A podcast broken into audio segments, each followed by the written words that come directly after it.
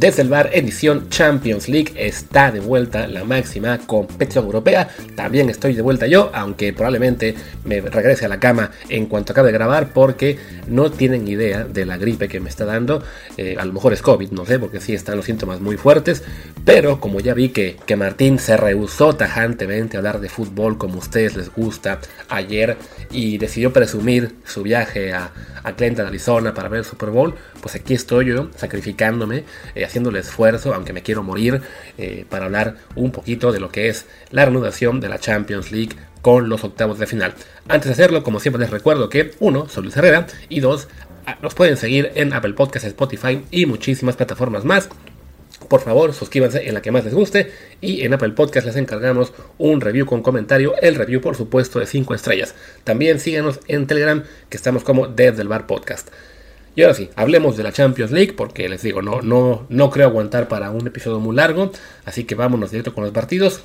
Eh, han pasado ya dos meses casi de que acabó el Mundial, pero siento como que todavía, no sé ustedes qué opinen, todavía no estamos totalmente envueltos en lo que es la vuelta del fútbol europeo eh, los clubes más grandes no andan todos muy bien. Muchos de los que van a jugar esta semana o la siguiente en Champions están en momentos eh, complicados, con, malas rachas. Entonces, no sé, como que no es una, una ronda de octavos final de Champions League tan atractiva como otras veces. También, por supuesto, cuenta que no está el Barcelona, que se fue a Europa League, no está el United, tampoco están, no sé, equipos, el, Madrid en este momento eh, está un poco tendoroso que diría, el PSG también, el Liverpool, el Chelsea, bueno, como que todavía no, no gana suficiente fuerza y además tenemos todavía muy cerca lo que fue la, el, tema del Mundial, pues no es, no es fácil cambiar de chip, ¿no? Y aquí en México, bueno, tenemos también lo que ha sido el último mes y medio, a la selección mexicana y de todo lo que fue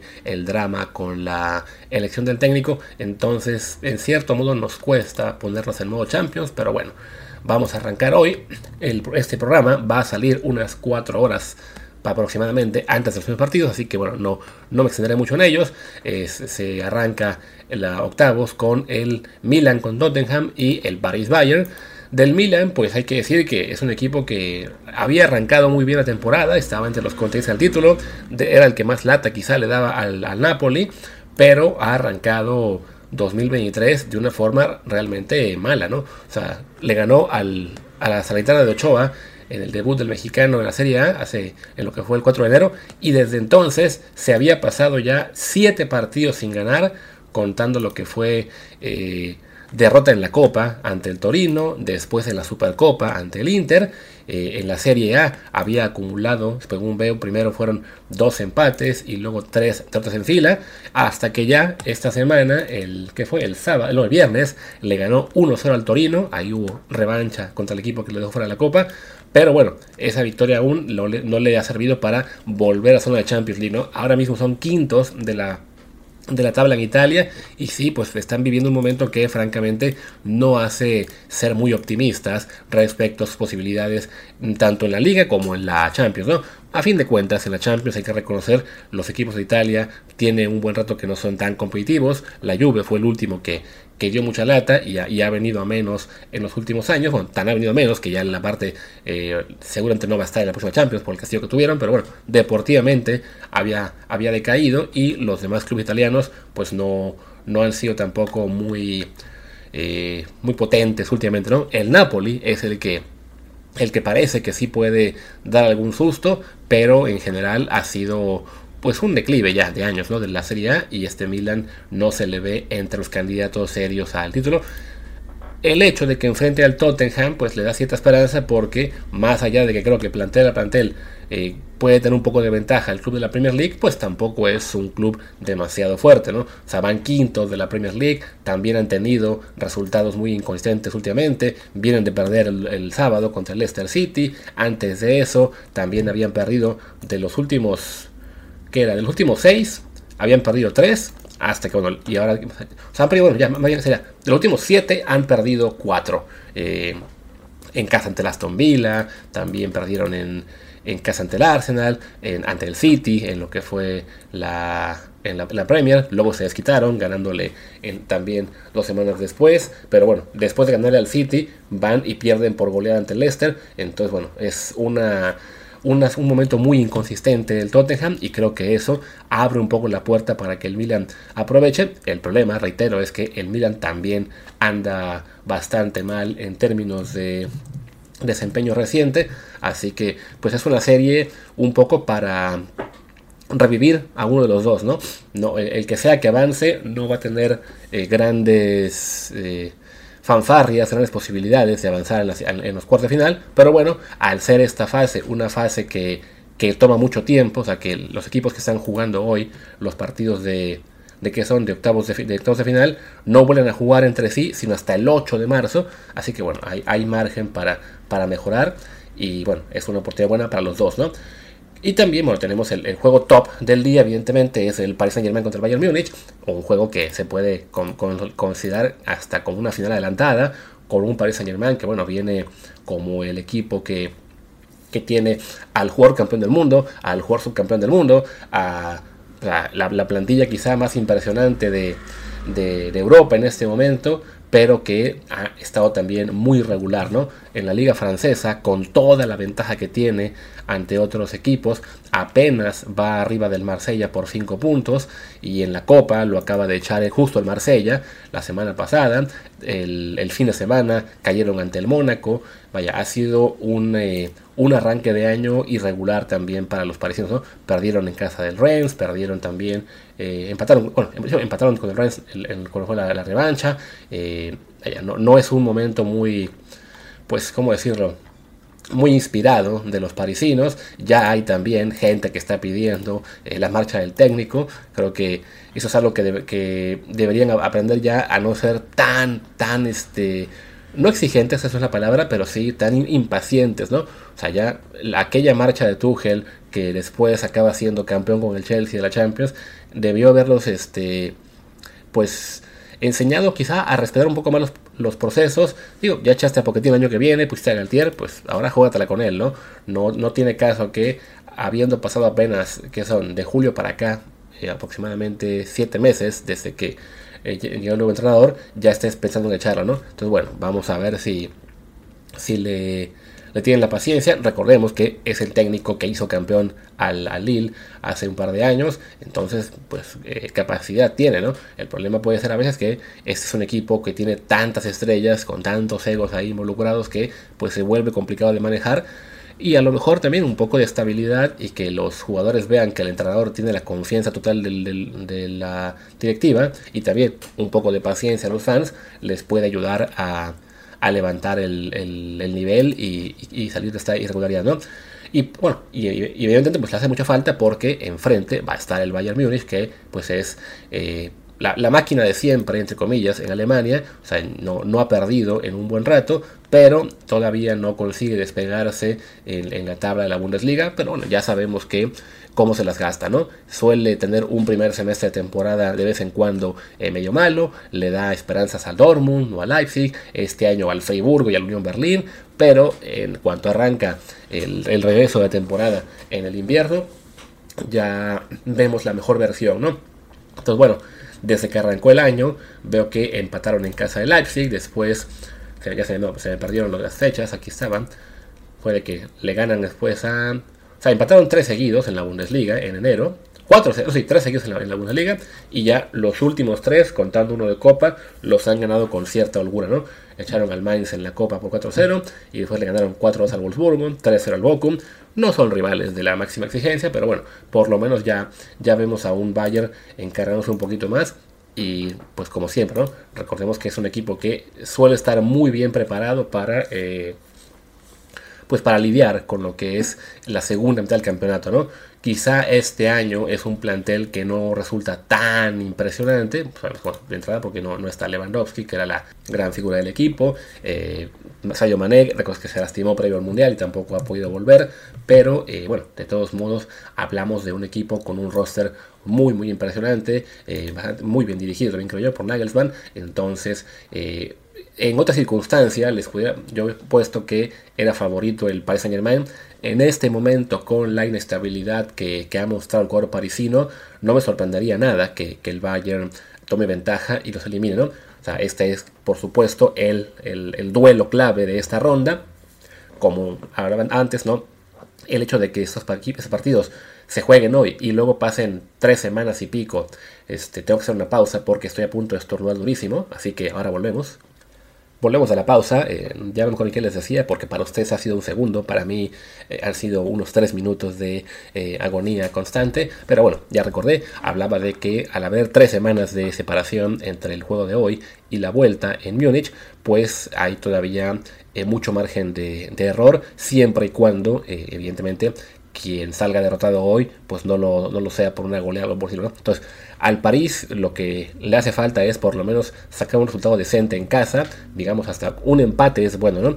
Y esperar que las próximas semanas le ayuden a, agarrar un poquito más de ritmo, mejor forma y llegar a la vuelta, eh, que aunque sea en Múnich, si ya están en mejor forma futbolística, la podrán este podrán encarar con, cierta confianza, ¿no? Si resulta que hoy el Bayern aprovecha y les mete un 3 a 0, pues sí, ya creo que podemos despedirnos del Paris Saint Germain, que, eh, que bueno, lo, lo, habíamos marcado al arranque del año como uno de los grandísimos que a ser el campeón junto con el City, pero que, y además, viendo cómo les fue a Mbappé y a Messi en el Mundial, uno se pregunta cómo diablos es que no están dominando con más tranquilidad eh, como, club, pero bueno, eh, ya eh, les ha decía, escuchaba yo por ahí que, que les falta un central y claro, pues como falta un central ya con eso no, no, no, les alcanza para, para jugar perfecto, vaya, es es una situación, la del París, algo decepcionante, pero bueno, de todos modos no, no se les puede descartar porque sabemos que es un equipo realmente pues, muy poderoso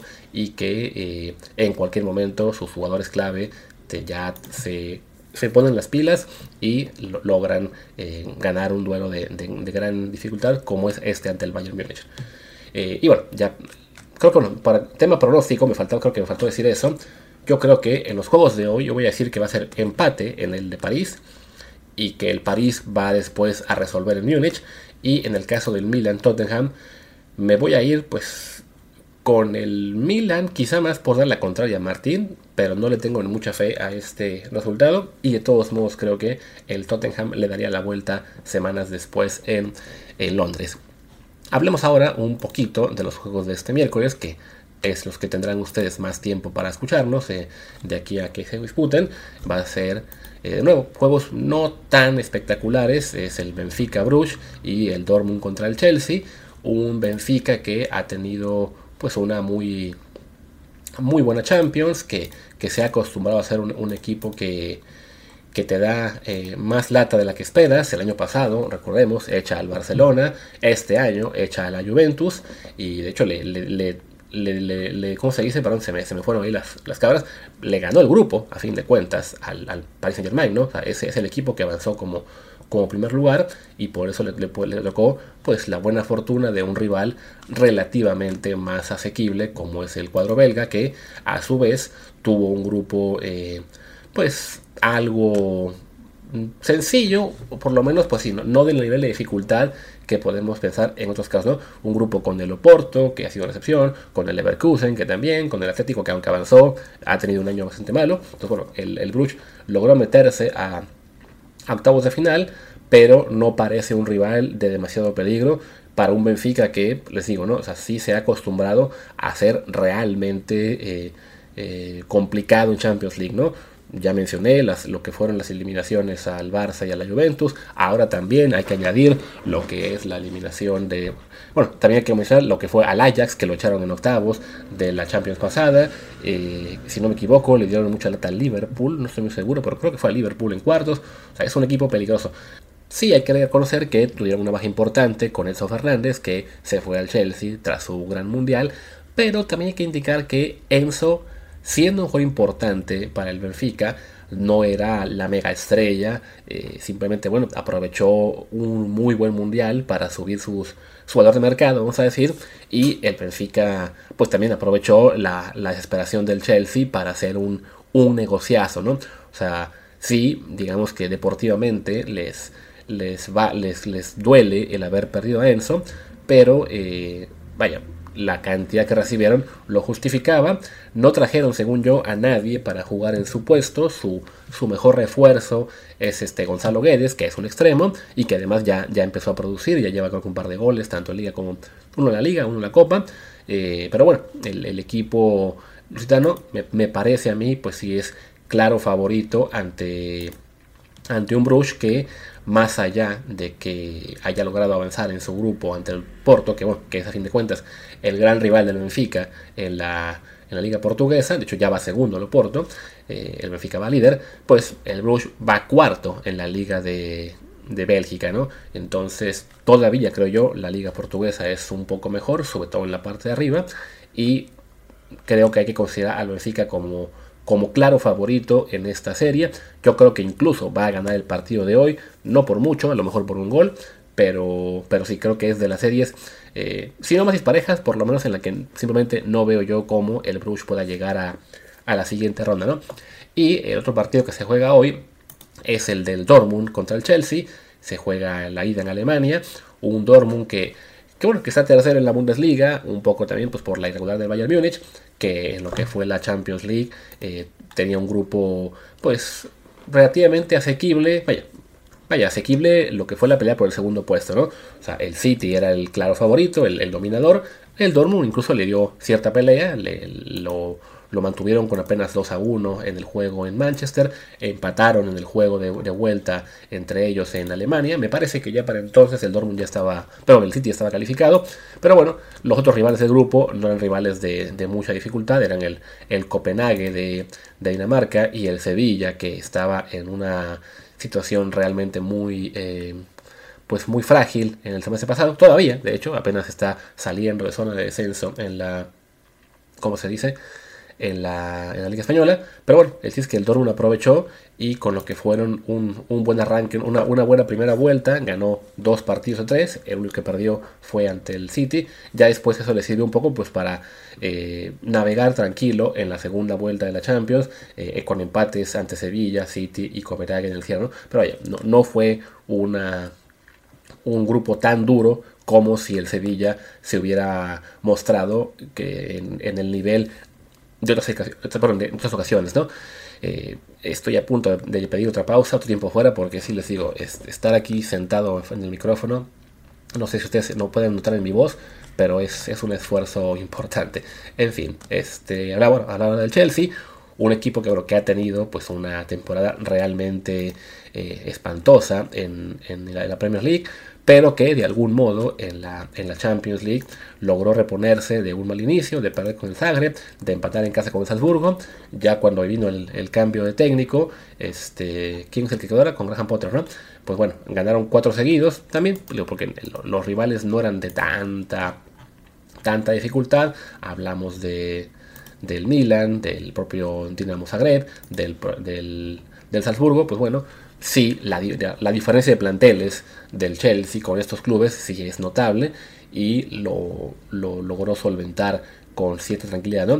A diferencia de lo que es en la Premier League, donde pues su plantel bueno le han dado una revolución eh, tremenda en este enero, eh, como creo como con 15 fichajes, y ese es el punto en el cual veo yo cierta debilidad para, para el Chelsea, ¿no? El tener que jugar con un este es un, equipo que tiene tantas incorporaciones de los últimos dos meses, pues no está siendo fácil hacerlas funcionar, ¿no? O sea, de hecho, desde que se reanudó el, fútbol tras la Copa del Mundo, el Chelsea ha jugado, ahora les digo, nueve partidos totales, contando es ocho de Premier League, uno de la FA Cup. En la FA Cup los echó el City caminando 4-0 y en la Premier League en estos ocho partidos tienen apenas dos victorias, cuatro empates, no miento, dos victorias, sí, cuatro empates, dos derrotas y se siguen manteniendo en, ¿cómo se dice? Pues en, una, en un punto de la tabla que pues no parece ser el, el adecuado para, para un club de esta jerarquía, ¿no? Están décimos, ya se ve realmente muy complicado que puedan calificar a, Europa el próximo año, al menos eh, la Champions sí está está lejísimo, estoy, estoy buscando dónde está la tabla de la Premier League, pero sí esto de estar grabando con, con dolor eh, me complica más la existencia. Sí, a ver, están con 31 puntos, están a 10 de la Champions League. Eh, con cuatro equipos mucho más fuertes en este año eh, arriba, no se ve cómo, ¿no? La esperanza puede ser todavía ahí colarse como quinto o sexto a la Europa, pero la verdad es que no, no se ve muy, muy sencillo por lo que ha sido su desempeño de la temporada, ¿no? Entonces, bueno, esa, esa irregularidad esas subas con el técnico, ese haber revolucionado toda la plantilla, creo que sí le da eh, ciertas posibilidades a un Dortmund pues mucho más estable, ¿no? A un equipo que sin tener las grandes figuras mundiales, pues se ha distinguido siempre por tener jugadores de, de muy buena calidad que después eh, se convierten en mega estrellas con otros clubes. Eh, que en este caso, bueno, tienes ahí a un Jude Bellingham del inglés de Illinois, que es la posición que de las más figuras, tienes a este Mukoko, que es también un, un, gran Wonder Kid, tienes también a Gio Reina, que bueno, pues es de los gringos, cuando juega sí es también de un gran nivel, o sea, es, es un equipo eso, ¿no? Sólido, que puede aprovechar la, la ¿cómo se dice? la inestabilidad inglesa. Y entonces en mi pronóstico yo voy a decir que hoy alcanzan a sacar ventaja y ya en tres semanas ahí sí lo vemos complicado pero bueno me, voy a ir con la sorpresa en esta serie y que el Dortmund puede echar al Chelsea. Y aprovecho para hacer una pausa porque les digo, está bien, viene el ataque en cualquier momento de eh, dolores y tos.